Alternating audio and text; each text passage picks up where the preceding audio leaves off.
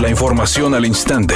Grupo Radio Alegría presenta ABC Noticias. Información que transforma.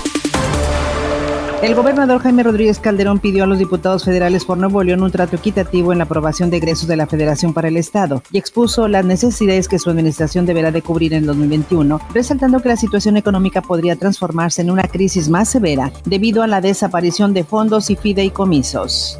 La Secretaría de Salud confirmó que los estados de Nuevo León, Coahuila, Michoacán, Aguascalientes y Ciudad de México se sumarán esta semana a la aplicación de pruebas de la vacuna contra el coronavirus proveniente de China. Esta será la fase 3 de las pruebas que se practican en México de esta vacuna conocida como CanSinoBio, las cuales ya fueron ensayadas en Chiapas y Guerrero. Para ABC Noticias, Felipe Barrera Jaramillo desde la Ciudad de México.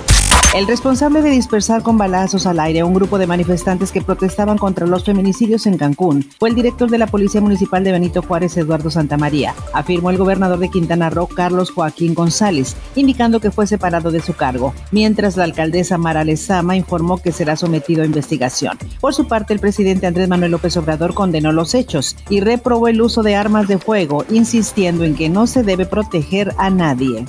Editorial ABC con Eduardo Garza. La zona metropolitana crece en forma vertical, decenas de edificios nuevos por donde quiera. Y el departamento de bomberos está en alerta porque no tienen equipo para atender algún siniestro en estos lugares. Carecen de escaleras telescópicas, no conocen las estructuras de las nuevas edificaciones y ni siquiera saben qué medidas de seguridad tienen los nuevos edificios. Y lo dicen los propios bomberos de Nuevo León. Cuando suceda una desgracia van a querer tapar el pozo ¿A poco no? La Fórmula 1 finalmente dio a conocer su calendario provisional para el próximo 2021. En total, se disputarán 23 carreras, entre las cuales resaltan las fechas para celebrarse el Gran Premio de México. Será en octubre del próximo año, cuando el Autódromo Hermano Rodríguez de la Ciudad de México reciba a los mejores pilotos de la Fórmula 1. Las clasificaciones serán para el día 29 y la carrera final está programada para el día 31 del mismo mes.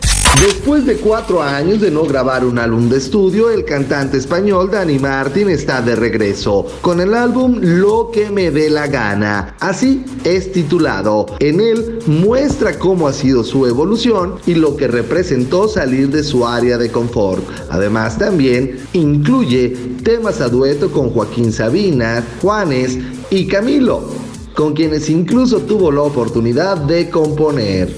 Es una tarde con cielo despejado. Se espera una temperatura máxima de 32 grados, una mínima de 22. Para mañana miércoles 11 de noviembre se pronostica un día con escasa nubosidad. Una temperatura máxima de 28 grados y una mínima de 18. La temperatura actual en el centro de Monterrey 31 grados. ABC Noticias. Información que transforma.